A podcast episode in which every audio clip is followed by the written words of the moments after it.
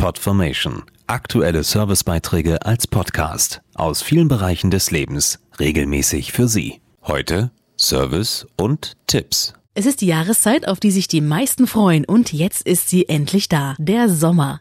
Man spürt regelrecht, wie die Lebensfreude ansteigt und die Menschen noch besser drauf sind.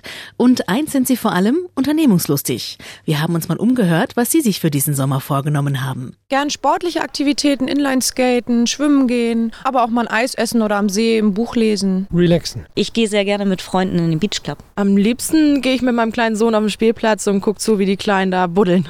Baden, dann Eis essen, klar, Fahrradfahren. Der Sommer ist pure Lebensfreude und vor allem die Sonne weckt bei uns Energie und Aktivität. Allerdings nicht immer, denn so angenehm sich die Hitze draußen im Liegestuhl oder Schwimmbad anfühlt, so sehr können die hohen Temperaturen auch auf die Leistungsfähigkeit gehen.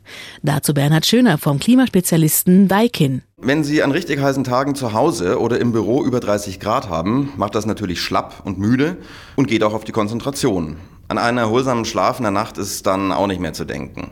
Untersuchungen zeigen außerdem, dass die Leistungsfähigkeit und Kreativität insgesamt um 30 bis 40 Prozent nachlassen.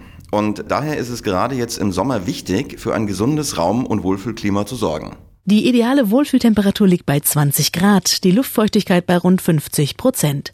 Um die Räume im Sommer kühler zu halten, am besten morgens und in der Nacht lüften und tagsüber die Fenster zum Beispiel durch Rollläden verdunkeln. Oder alles ganz automatisch mit technischer Hilfe regeln lassen. Moderne Klimaanlagen sorgen heute für ein gleichbleibendes Wohlfühlklima, wie heiß oder kalt es draußen auch sein mag. Sie regeln flüsterleise und energieeffizient nicht nur die Temperatur, sondern auch die Luftfeuchtigkeit. So kann man sich im eigenen Zuhause eine Wohlfühloase schaffen und ist auch am Abend noch entspannt und voller Energie, um jetzt die ein oder andere lange Sommernacht zu genießen.